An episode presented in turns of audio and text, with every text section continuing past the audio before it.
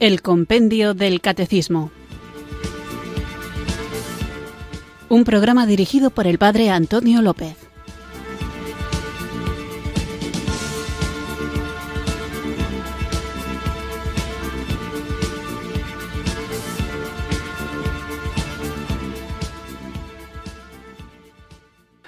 Muy buenas tardes, queridos oyentes de Radio María. Recibido un cariñoso saludo desde Irurzun, en Navarra, quienes acudís una tarde más a esta cita diaria con la formación católica en la que vamos creciendo, con la que nos vamos enriqueciendo gracias al precioso libro que da título a nuestro programa, el Compendio del Catecismo, este formato que el Papa Benedicto XVI regaló a su iglesia formato de preguntas y respuestas en el que de un modo más sencillo y más breve que el catecismo de la Iglesia Católica responde a las preguntas que van de acuerdo con todo aquello que nosotros creemos, con aquello que vivimos, con aquello que celebramos y con aquello que rezamos, es decir, el credo, los sacramentos, los mandamientos y la oración. Todo eso guarda para nosotros el compendio del catecismo y poco a poco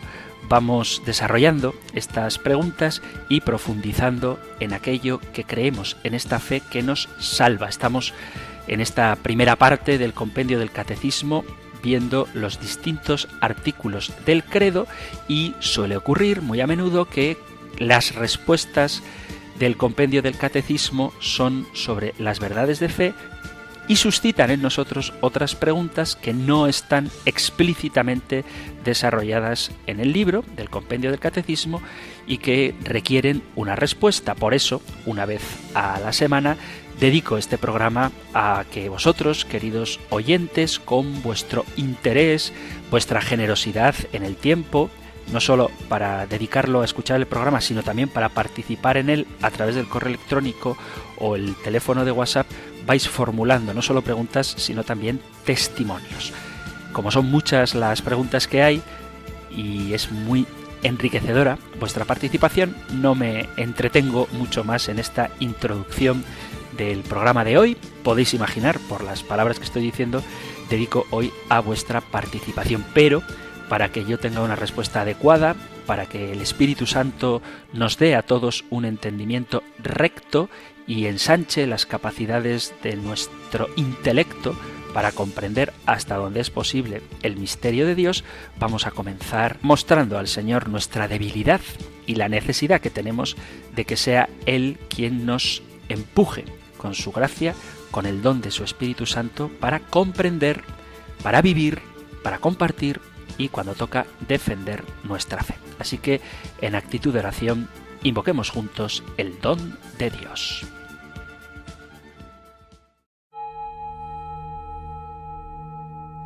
Ven Espíritu,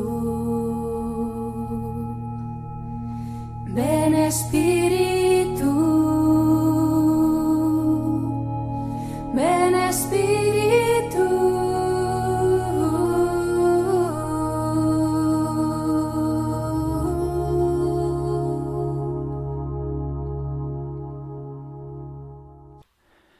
Ven Espíritu Santo y mira todos los miedos que guardo dentro de mí.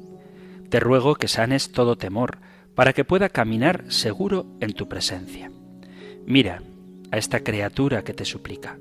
No me abandones, fortaleza mía. Tú eres como un escudo protector, y si tu fuerza me rodea, no tengo nada que temer. Cúbreme con tu potencia, y no permitas que ningún violento me haga daño. No dejes que algún espíritu dominante pretenda adueñarse de mi vida. Aleja de mí a todos los que quieran aprovecharse de mí. Tú me protegerás de los envidiosos y de los que no se alegran con mis éxitos y alegrías. Tú me protegerás de los peligros imprevistos. Deposito en ti toda mi confianza. Yo acepto a Jesús como Señor de mi vida. Todo mi ser es tuyo. Por eso confío en tu protección, Espíritu Santo, y dejo ante ti todos mis temores. Ven, Espíritu Santo Amén.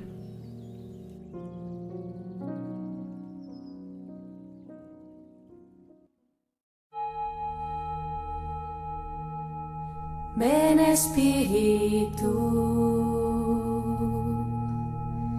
ven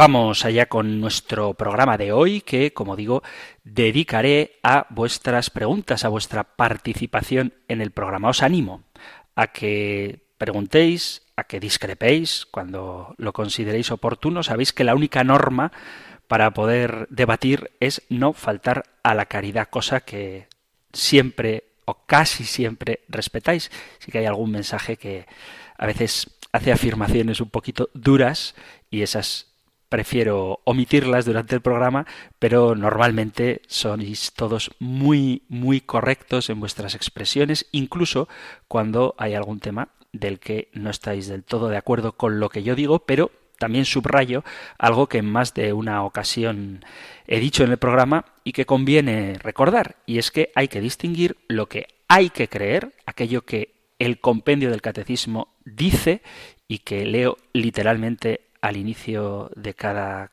tema y lo que la Iglesia enseña, lo que el catecismo de la Iglesia Católica nos propone, todo eso es de fe, hay que creerlo. Que hay que distinguir lo que hay que creer de las explicaciones que yo puedo dar o de ciertas opiniones que no contradicen lo que el catecismo enseña, lo que la tradición o la Sagrada Escritura nos dicen, no lo contradicen, pero tampoco forman parte del depósito de la fe y es legítimo creerlo o no creerlo. Se puede, hay una amplia flexibilidad, se puede aceptar o no cierta explicación o cierta teoría siempre y cuando ésta no haya sido revelada. Hay mucha flexibilidad dentro de las explicaciones que la Iglesia Católica da a las cosas que cree. Y esa es la tarea fundamentalmente de los teólogos, profundizar en las doctrinas para sacar conclusiones de vida en ellas y también para explicarlas de una manera adecuada y hacer que la evangelización esté al alcance de todo el mundo incluso de aquellos que tienen otras categorías, otros paradigmas intelectuales. Bueno, pues uno puede explicar ciertas verdades de fe sin negar esa verdad de fe para que sea más asequible, más comprensible o más adaptada al entendimiento particular de algunas personas. O sea que hay flexibilidad sin negar, sin negar las verdades reveladas. Y luego hay quien, a veces con una buena intención de hacer más accesible el Evangelio, más comprensible, más adaptado a nuestra limitada capacidad de comprensión, pues comete el error de cercenar o de negar o de cortar o de disminuir algunas de estas verdades de fe o también hay quien porque resultan ideas curiosas o novedosas o que suscitan cierto interés puede afirmar verdades que contradicen lo que la revelación nos ha transmitido, tanto la tradición como la Sagrada Escritura, dada a nosotros por el Magisterio, y esas cosas que contradicen lo que el Magisterio enseña, la tradición y la revelación manifiestan, eso, lo que lo contradice, hay que rechazarlo. Pero en este ámbito intermedio, entre lo que hay que creer y lo que se puede creer, hay multitud de opciones. Por eso, si hay alguna de estas cosas que se pueden creer que algún oyente no está de acuerdo con ellas, pues con toda la libertad de los hijos de Dios, con esa caridad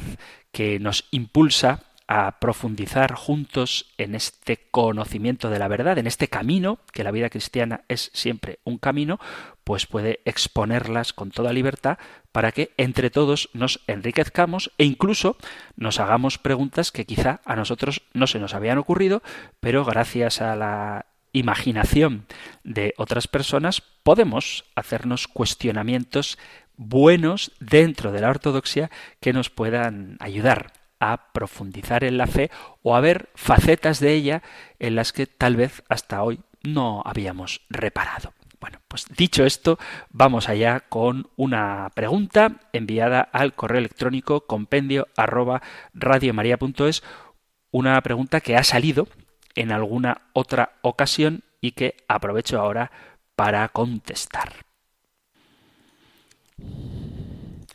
Os leo el correo que envía una oyente a compendio arroba radiomaria.es. Dice, le agradecería me aclarase lo siguiente. Un amigo quiso ir a confesar antes de la celebración de la Eucaristía para poder comulgar el domingo. El sacerdote le dijo que fuera a comulgar y después de misa le confesaría. Él se extrañó y tuvo sus dudas y comulgó. Cuando me lo contó, le dije que no se preocupara, pues hizo lo que le aconsejó el sacerdote, a pesar de que este amigo se sinceró que pedía confesión por su gravedad. No es la primera vez que mi amigo pide confesarse antes de la misa y con el mismo sacerdote, y varias veces le ha atendido después de la celebración, pero lo que le he expuesto ha sido la primera vez. Desde luego que me quedé bastante perpleja con esta decisión tomada por el confesor y es por eso que me he decidido exponerle este asunto, pues dentro de mí hay algo que me impide aceptar comulgar sin confesar antes los pecados graves.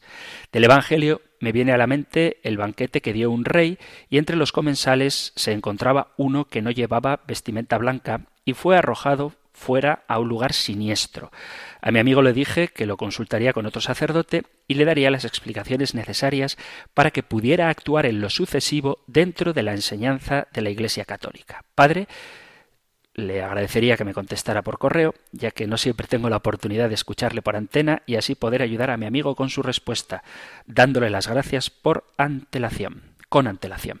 Pido al Señor y a nuestra Madre les siga ayudando a esta tarea de evangelización que nos ayuda a ser mejores cristianos agradecida. Muy bien, bueno, pues dice que le conteste por correo electrónico, porque no siempre puede escuchar el programa, le contestaré por el correo electrónico, pero como es una pregunta que me parece que puede interesar también a otros muchos oyentes, me animo además a responderla por antena. ¿Se puede comulgar sin antes haberse confesado? Bueno, lo primero que le diría a este amigo de la oyente es que procure ir a confesarse un buen rato antes de la misa.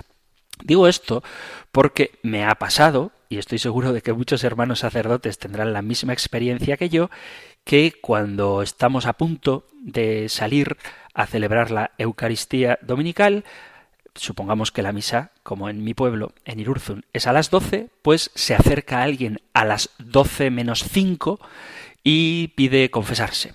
Y lo cierto es que uno podría escuchar una confesión a contrarreloj, pero aunque ciertamente esa absolución valdría, lo cierto es también que vale la pena poder confesarse tranquilo, es decir, no simplemente recibir la absolución sacramental que sí que vale, que da el perdón de los pecados, pero también es bueno que se establezca un diálogo entre el penitente y el confesor para no solamente enumerar los pecados, sino también para, en la medida de lo posible, conocer cuáles son las circunstancias, las raíces, si hay un hábito, si hay una ocasión que te pone en peligro de cometer el pecado y la posibilidad de que el sacerdote con tiempo pueda dar herramientas espirituales o consejos para que ese pecado sea en el futuro más fácilmente vencido. Si la confesión se hace en cinco minutitos rápido y agobiado porque está entrando la gente, suenan las campanas,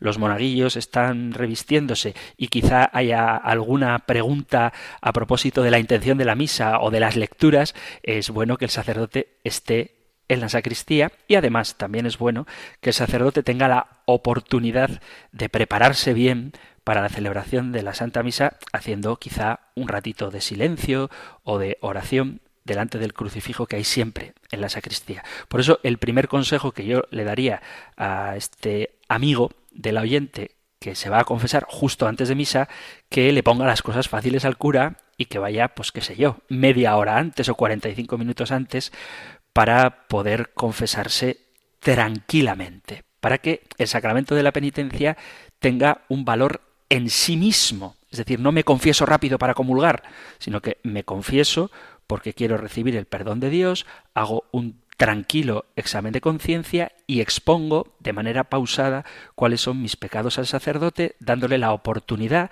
de que como un buen médico sepa conocer no solamente cuál es la enfermedad, sino cuáles son los síntomas y cuál es la causa y desde luego no únicamente darle una absolución rápida, sino aconsejarle, orientarle, dirigirle y, como decía, ponerle al alcance herramientas que le ayuden a vencer al pecado. Así que, primer consejo, no os confeséis rápido. Procurad que el sacerdote tenga tiempo y vosotros también tened tiempo para que luego no salgáis del confesionario con la prisa, habiéndoos dejado, por decir, otros pecados quizá de menor importancia, pero que también necesitan del perdón de Dios. Dicho esto, ¿puedo comulgar estado, estando en pecado mortal, salvo por motivo grave? Mirad, la Iglesia nos enseña que no se puede comulgar estando en pecado mortal. Luego os daré una cita de San Pablo donde lo deja muy claro. La Iglesia, para cuidar la dignidad del sacramento de la Eucaristía, dice que nadie con conciencia de haber cometido un pecado mortal debe acercarse a comulgar por muy contrito que se sienta sin haberse confesado antes. Es decir, que la Iglesia manda esto. ¿Hay excepciones? Sí.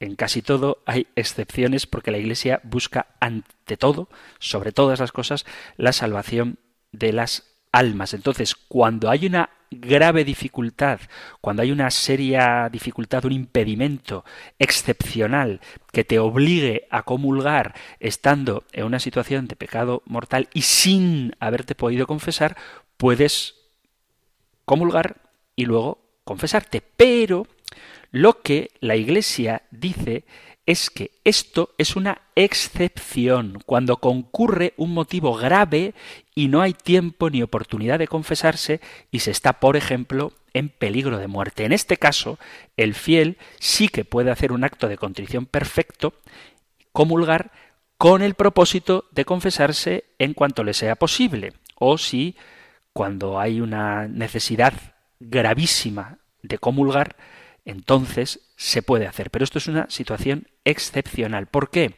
Porque casi nunca hay obligación de comulgar, excepto, claro está, el sacerdote que tiene que celebrar la misa y debe comulgar y quizá alguna otra situación excepcional que a mí ahora no se me ocurre. Pero estamos muy acostumbrados, porque la Iglesia nos lo facilita y es muy aconsejable, a comulgar diariamente, pero no es obligatorio comulgar diariamente. Ni siquiera, y de esto si queréis, si me planteáis la pregunta, hablaremos otro día, ni siquiera es obligatorio comulgar, ojo, no ir a misa, sino comulgar cada domingo. Los mandamientos de la Iglesia nos dicen que es obligatorio, eso sí, obligatorio comulgar una vez por Pascua de Resurrección, al menos una vez al año. Es decir, que la obligación de comulgar es una vez al año por Pascua de Resurrección. Es decir, si una persona tiene absoluta obligación de comulgar y no puede confesarse antes, puede efectivamente hacer un acto de contrición y comulgar, pero de manera excepcional y con la obligación de confesarse posteriormente. Pero no podemos dejar a un lado el sacramento de la penitencia, y mucho menos cuando lo que queremos es comulgar. A quien se le perdona los pecados graves con una absolución general, también debe acercarse a la confesión individual lo antes posible en cuanto que tenga ocasión. Es de suponer que entre una absolución y la otra, entre la absolución general y la confesión particular, puede uno comulgar, pero en cuanto pueda debe confesarse. No es este el caso de quien no quiere confesarse, sino quien de buena fe se encuentra en esta situación. Sin, sin una necesidad real y una dificultad grave, también real, incurriríamos en un abuso en el incumplimiento del precepto de la Iglesia, que no es que la gente no vaya a comulgar, sino hacer que la gente comulgue dignamente, evitando cualquier peligro de sacrilegio. No hay que exponerse a la posibilidad de cometer un sacrilegio simplemente por ganas de comulgar cuando estás en pecado mortal o para evitar que la gente te vea que no comulgas y empiece a pensar mal de ti. Eso no es una necesidad grave. Y entonces, ¿qué pasa cuando un sacerdote te exime de confesarte para que comulgues? Pues eso, en principio, vuelvo a repetir, salvo situaciones excepcionales, no debe hacerse, sino que hay que esperar, acudes a la Eucaristía, a la misa, acudes a la misa, a la celebración de la Eucaristía, vuelvo a repetir, si queréis otro día hablamos de ir a misa sin comulgar, ¿de acuerdo? Pero otro día. Ahora me limito a responder a la pregunta de esta oyente. Si el sacerdote no puede confesarte, no comulgues y que te dé la comunión después de la misa, después de haberte confesado, que eso sí se puede hacer.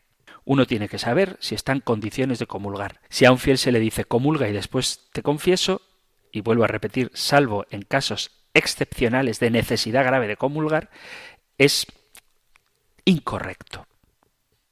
A no ser, y esto también es importante, y sería otro tema del que seguro que ya hablaremos, que tu pecado no sea un pecado mortal. Si tú tienes pecados veniales, estos no impiden la comunión, aunque es mejor que te confieses cuanto antes. Dice San Pablo, esta es la cita que os decía antes, dice San Pablo en la primera carta a los Corintios, en el capítulo 11, versículo a partir del 27, quien coma el pan o beba el cáliz del Señor indignamente, será reo del cuerpo y de la sangre del Señor.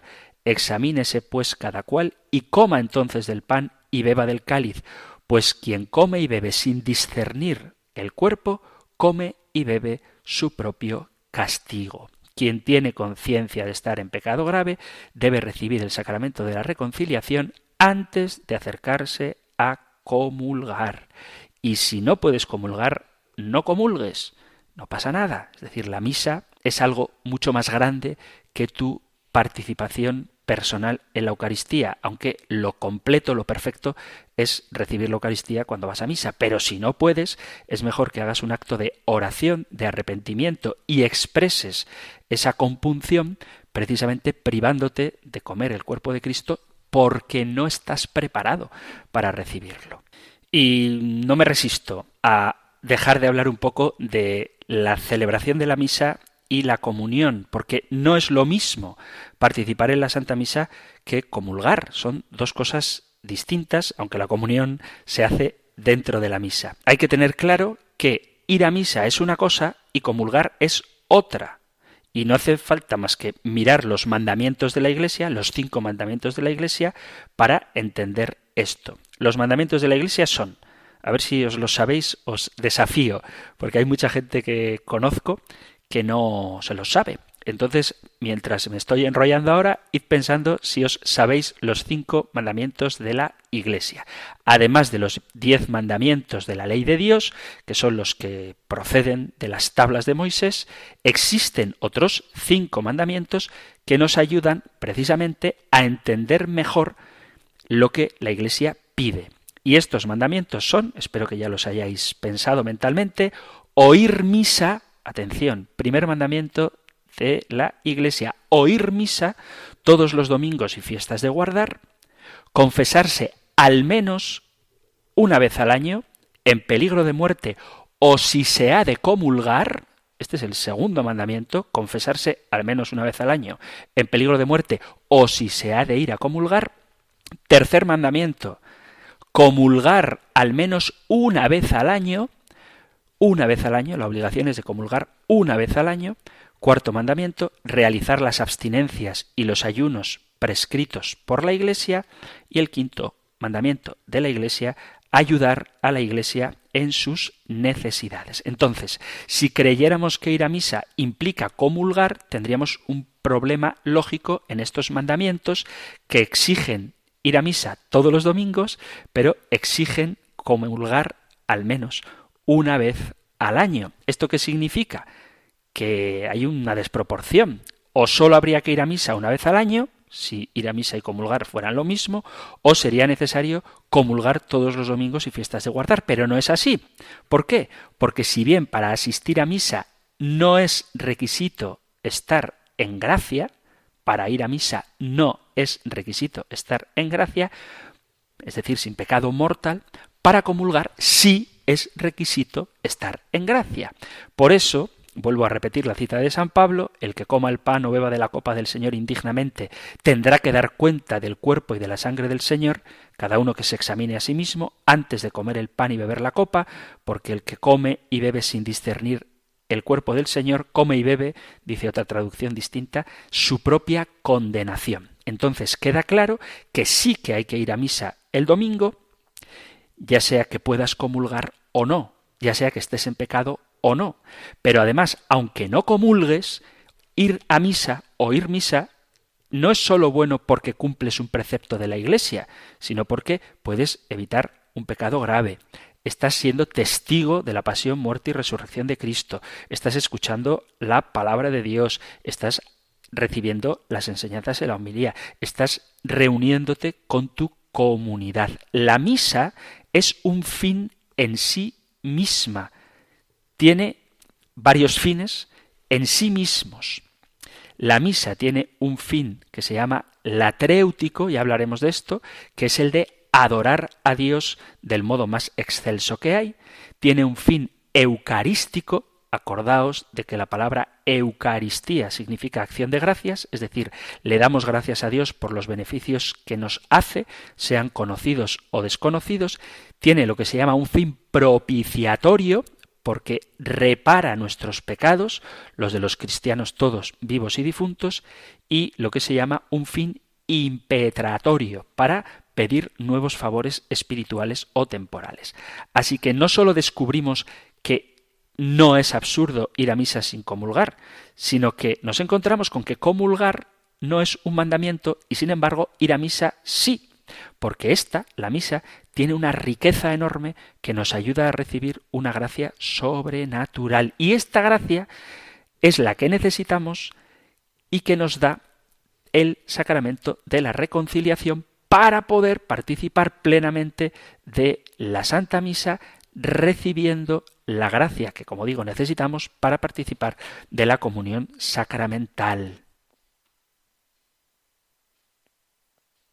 Alguno me pondrá el ejemplo de es que ir a una cena y no cenar, ir a una comida y no comer, pues no tiene sentido. Eso no vale con la iglesia, porque yo puedo estar preparándome, por ejemplo, que me ha pasado, para una colonoscopia y tengo que estar sin comer absolutamente nada el día previo y participar de una reunión familiar en la que me encuentro con mis amigos. Supongamos que es el cumpleaños de mi padre y no puedo comer nada en la fiesta de cumpleaños porque estoy preparándome para una prueba médica. Es verdad que no puedo disfrutar de los alimentos, pero disfruto de la compañía tanto de mi padre como de los amigos que nos hemos reunido para celebrar su cumpleaños, disfruto de la conversación, de la charla, de la amistad, establezco vínculos, aunque es verdad que no puedo comer, lo pasaré mal, echaré de menos comer, pero lo que tengo que hacer es disponerme para recibir los alimentos, no dejar de acudir al banquete. Si queda alguna duda sobre este tema, ya lo plantearéis y hablaremos de ello en otro momento. Pero sí que es verdad que si uno está consciente de tener un pecado mortal, lo mejor es que no comulgue hasta que se haya confesado, salvo excepciones. Siempre hay excepciones. ¿Qué excepciones? A mí solo se me ocurre una, la del propio sacerdote, que a veces pasa, por eso hay que rezar por nosotros, que esté en pecado mortal y debe comulgar necesariamente, en ese caso no puede no hacerlo. Pero es el único ejemplo que se me ocurre de una situación en la que alguien en pecado mortal pueda comulgar antes de confesarse. Si a vosotros se os ocurre alguna otra situación, pues estaré encantado de escucharla. Vamos a hacer una pequeña pausa musical con un precioso canto eucarístico para que entendamos que la Eucaristía es el cuerpo y la sangre de Cristo y que tenemos que tener una disposición adecuada para recibir lo más grande que podemos, que es Dios mismo hecho pan para nosotros. Por eso insisto que hay que hacerlo adecuadamente. y no quiero entretenerme mucho con este tema porque daría para hablar largamente sobre cómo gente, sobre todo en situaciones sociales, primeras comuniones, bautizos, bodas, comulga, o como gente que va a misa solamente cuando le apetece y comulga, pues todas estas actitudes menosprecian en el sentido de que no valoran adecuadamente lo que es la recepción de la Eucaristía. Daos cuenta, y repito que no me quiero entretener más en esto porque hablaremos de la Eucaristía cuando corresponda en el compendio del Catecismo, pero justo antes de comulgar decimos esto, no soy digno de que entres en mi casa, pero una palabra tuya bastará para sanarme. Bueno, pues si no eres digno y no has recibido esa palabra de perdón y reconciliación, lo mejor es que te humilles ante el Señor y esperes a estar bien preparado aunque ciertamente nunca lo estaremos del todo, para recibir su cuerpo y sangre.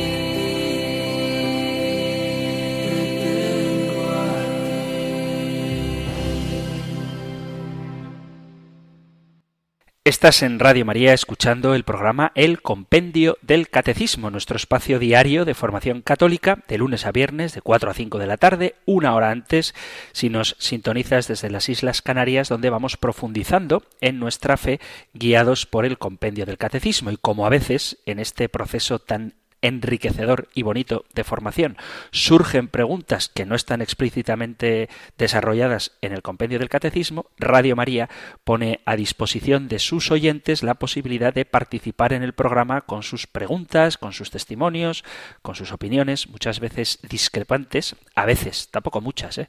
pero a veces sí, discrepantes, y todo es muy bien acogido. Y por eso, como sois muy generosos y participáis mucho, un día a la semana lo dedicamos precisamente a vuestras preguntas. Y ese día, esta semana, es hoy.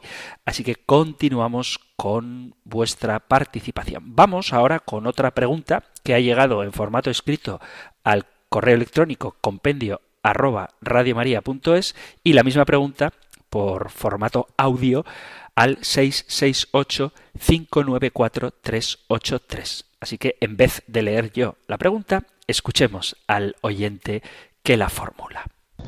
Buenas tardes, eh, nos de Dios. Buenas tardes, no de Dios. Siempre sea su voluntad.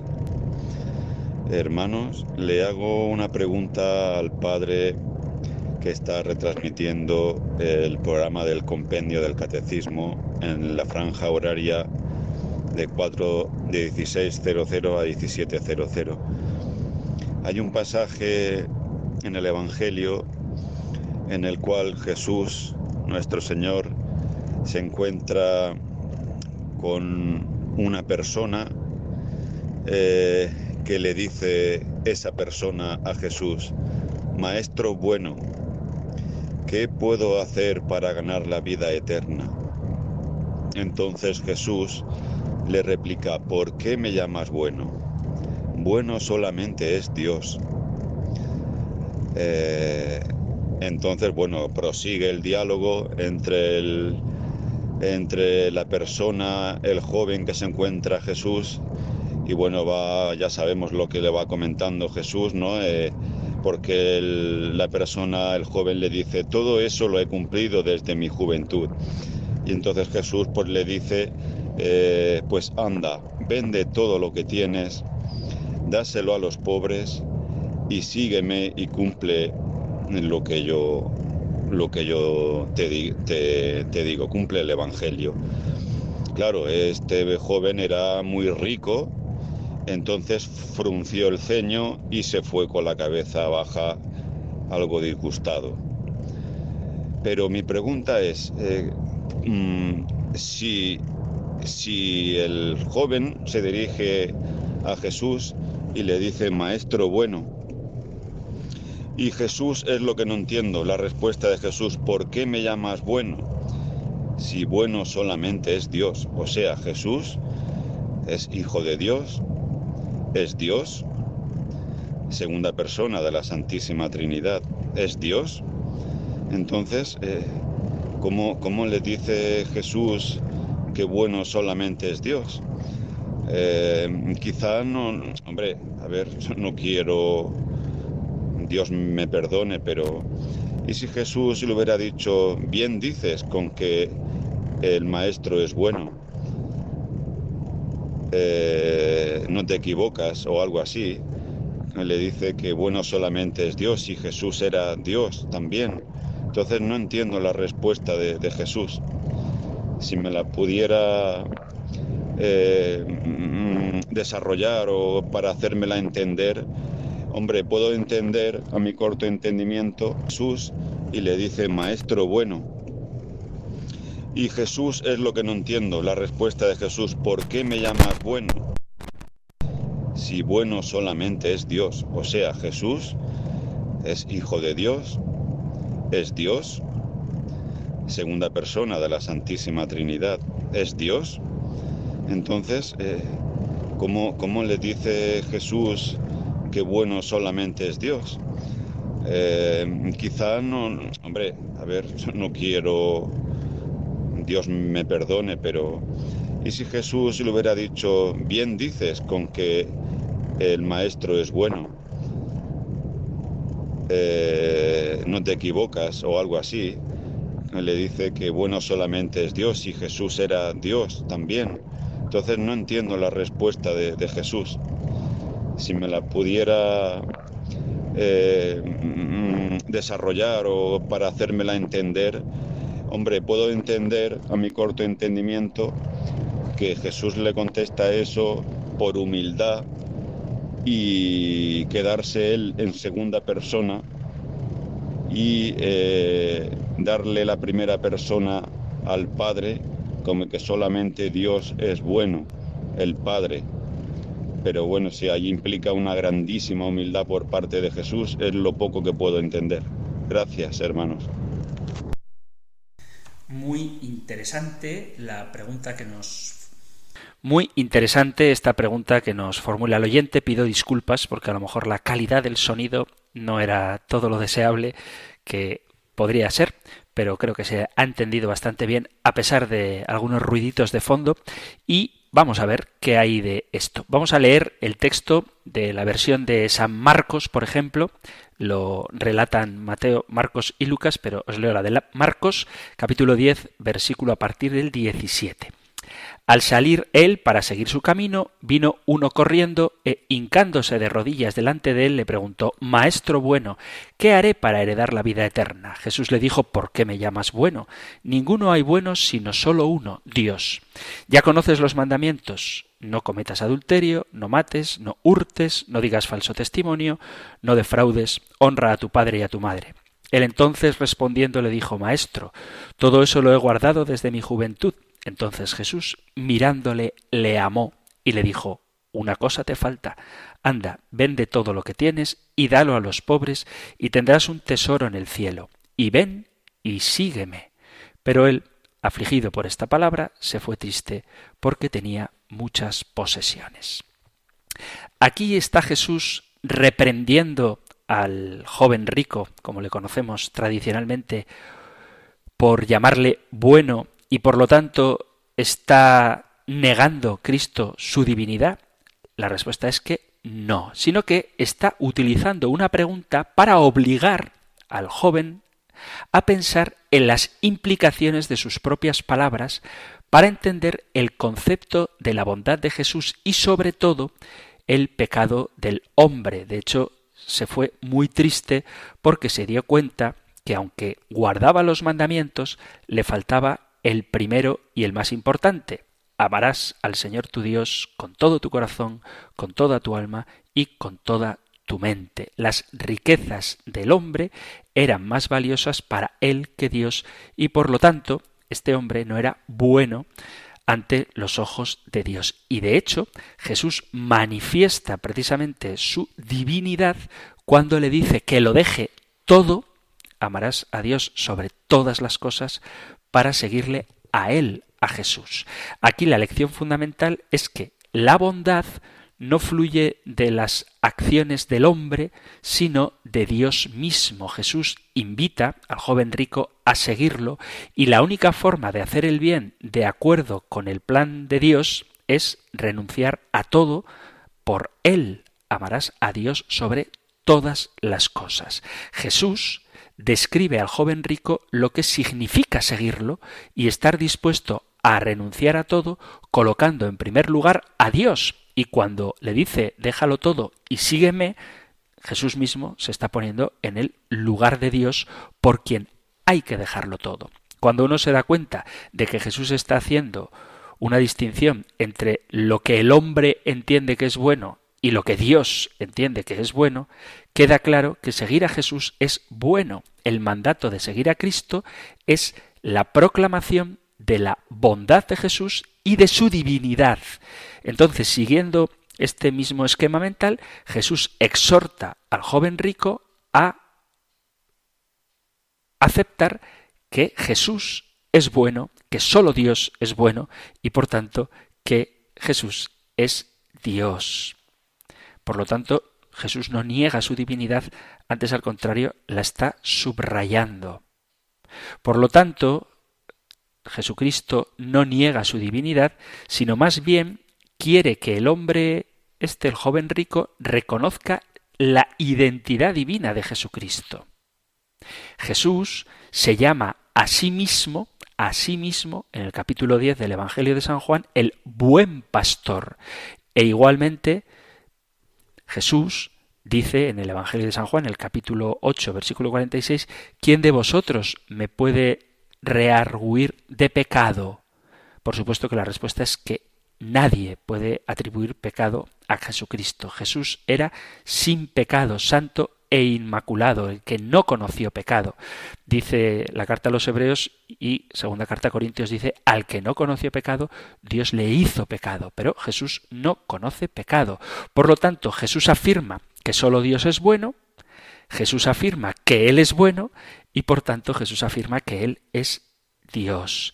Y esta afirmación tiene mucho sentido considerando que de lo que se trata en el Evangelio de San Marcos de manera especial en estos capítulos es de mostrarnos la identidad de Jesucristo y solamente ante el sumo sacerdote en el capítulo 14 de San Marcos se declara explícitamente la identidad de Jesús. Por eso tenemos que leer todos los pasajes de la Sagrada Escritura dentro de su contexto, porque ya sabéis esta frase, si sacamos un texto de contexto, lo convertimos en un pretexto. Y nosotros no queremos pretextos para adaptar la palabra de Dios a nuestro gusto, sino antes bien queremos el contexto para adaptar nuestra vida a la palabra de Dios. De todas maneras, si queréis profundizar un poquito más sobre la divinidad de Jesucristo, algo que la Iglesia siempre ha tenido muy claro desde el principio principísimo de su inicio, porque lo que funda la Iglesia es que Dios se ha hecho hombre, os animo a todo el capítulo segundo de la primera parte del compendio del Catecismo, es decir, desde la pregunta 79 en adelante hasta la pregunta 94, de la 75 a la 94, el compendio del catecismo y este programa se dedicó al gran misterio de nuestra fe, a la buena noticia, y es que, dice la pregunta 79, ¿cuál es la buena noticia para el hombre? La buena noticia es el anuncio de Jesucristo, el Hijo de Dios vivo, muerto y resucitado. Y después, a partir de la pregunta 81, se habla de qué significa el nombre de Jesús, por qué le llamamos Cristo, en qué sentido es el Hijo unigénito de Dios, qué significa el título de Señor y por qué el Hijo de Dios se hizo hombre y qué significa la palabra encarnación, de qué modo Jesucristo es verdadero Dios y verdadero hombre. Luego la pregunta 88 habla del concilio de Calcedonia y cómo expresa la Iglesia el misterio de la encarnación y cómo el Hijo de Dios hecho hombre tiene un alma y una inteligencia humana, cómo concuerdan sus dos voluntades, cómo tiene un verdadero cuerpo humano y termina con la preciosa reflexión sobre qué representa el corazón de Jesús, qué significa la expresión concebida por obra y gracia, concebido de María, en María, por obra y gracia del Espíritu Santo, y una serie de preguntas referidas a la Santísima Virgen. Pero en todas estas preguntas, ya digo, prácticamente todo el capítulo segundo de la primera parte del compendio, desde la pregunta 79 en adelante, vamos, es que toda esa parte del compendio habla del misterio de Dios Jesucristo hecho hombre. Así que la Iglesia tiene muy claro, y la Sagrada Escritura así lo expresa, que Jesucristo es verdadero Dios y verdadero hombre. Vamos allá con otras preguntas, también recibidas en el WhatsApp 668-594-383. Bueno, más que una pregunta, es una afirmación que hace un oyente, una oyente, precisamente cuando hablábamos de la figura del Santo Padre, que generó bastante participación de los oyentes en distintos sentidos, unos favoreciendo la figura del Papa y la persona del Papa Francisco y algunos que mostraban una cierta consternación o dificultad para aceptar algunas de las cosas que el Papa hace, aunque en el fondo, más que de las enseñanzas del Santo Padre, yo creo que la discrepancia está en el estilo del Papa. Pero como ya hablé mucho de este tema, creo que quedó todo resuelto, porque no ha vuelto a haber réplicas, entonces me doy por satisfecho. Pero dice un oyente, Padre Antonio, ciertamente creemos que la institución papal viene de la autoridad del Señor que le otorga a Pedro y es inspirada por el Espíritu Santo, pero no todos los papas han sido inspirados por el Espíritu Santo. Rezamos igual siempre por el Papa. Gracias por su programa y dedicación un saludo. Bueno, pues esto es lo que dice el oyente, aunque dice una cosa que no es correcta. No todos los papas han sido inspirados por el Espíritu Santo. Esto ya lo dije y lo vuelvo a aclarar. Una cosa es la infalibilidad del papa, que cuando está ejerciendo su ministerio, el servicio para el que Dios le ha ungido, por el que ha sido asistido y sigue siendo asistido por el Espíritu Santo, lo que no obsta la impecabilidad del Papa. Es decir, una cosa es que el Papa, cuando ejerce su servicio, esté asistido por el Espíritu Santo y no pueda equivocarse en cuestiones que atañen a la fe, a la moral y a las costumbres, y otra cosa, y esto la historia pues demuestra que es así, que el Papa sea impecable. El Santo Padre, el Papa, puede pecar. De hecho, ya di el testimonio que el propio Papa Francisco da de sí mismo sobre la frecuencia con la que se confiesa y cómo él se reconoce pecador redimido. Una cosa es que el Papa pueda pecar y otra cosa es que el Papa se pueda equivocar y no esté inspirado por el Espíritu Santo. Todos los papas, todos los papas de la historia han sido, son y serán asistidos por el Espíritu Santo con esta seguridad que nos da que si estamos en la barca de Pedro, no nos equivocaremos ni nos saldremos de la iglesia que Jesucristo ha fundado. Entonces, no confundir la infalibilidad con la impecabilidad. La iglesia cree en la infalibilidad, pero sabe que el Papa, como hombre que es, también necesita de penitencia y de conversión.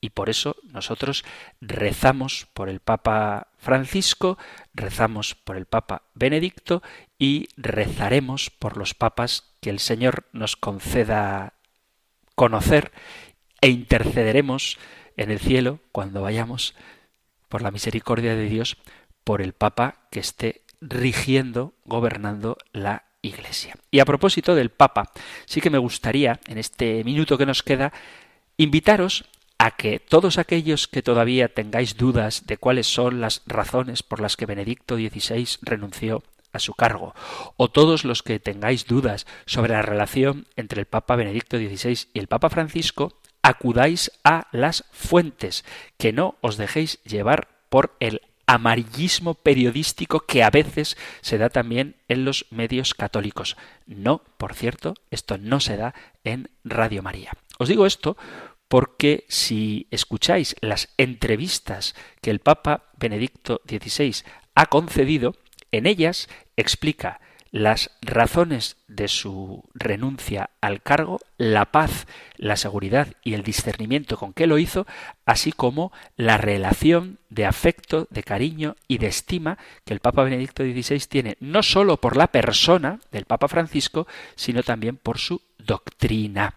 Y como hoy por hoy, gracias a los medios de comunicación, es tan fácil acudir a las fuentes, os animo a que en vez de escuchar a gente que sin su permiso se erige en portavoz del Papa Benedicto, leáis o escuchéis directamente al Papa Benedicto para que sepáis de primera mano cuál es su opinión sobre el Papa Francisco y cuáles son sus motivaciones para la renuncia. No nos dejemos llevar por chismorreos, sino que escuchemos al Papa Benedicto y sepamos directamente lo que él piensa. Y veréis cómo muchas de estas teorías conspiranoicas desaparecen por la claridad con la que el propio Papa Benedicto XVI habla de estos temas. Queridos amigos, queridos oyentes, se ha terminado nuestro tiempo para el programa de hoy. Os doy las gracias a los que participáis escuchando el programa y también escribiendo vuestros mensajes al correo electrónico compendio arroba radiomaria.es, compendio arroba radiomaria.es o al número de teléfono de WhatsApp 668 594 383 668 594 383 donde podéis compartir cualquier inquietud, pregunta, testimonio, lo que queráis. Terminamos ahora recibiendo la bendición del Señor. El Señor te bendiga y te guarde, el Señor ilumine su rostro sobre ti y te conceda su favor, el Señor te muestre su rostro y te conceda la paz. Muchísimas gracias por estar ahí, gracias por escuchar el compendio del catecismo y si queréis volveremos a encontrarnos en un próximo programa. Un fuerte abrazo.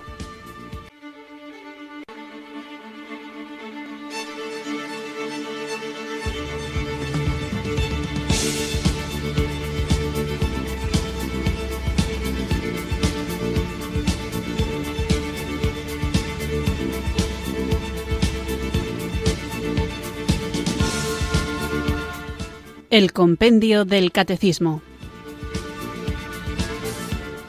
Un programa dirigido por el Padre Antonio López.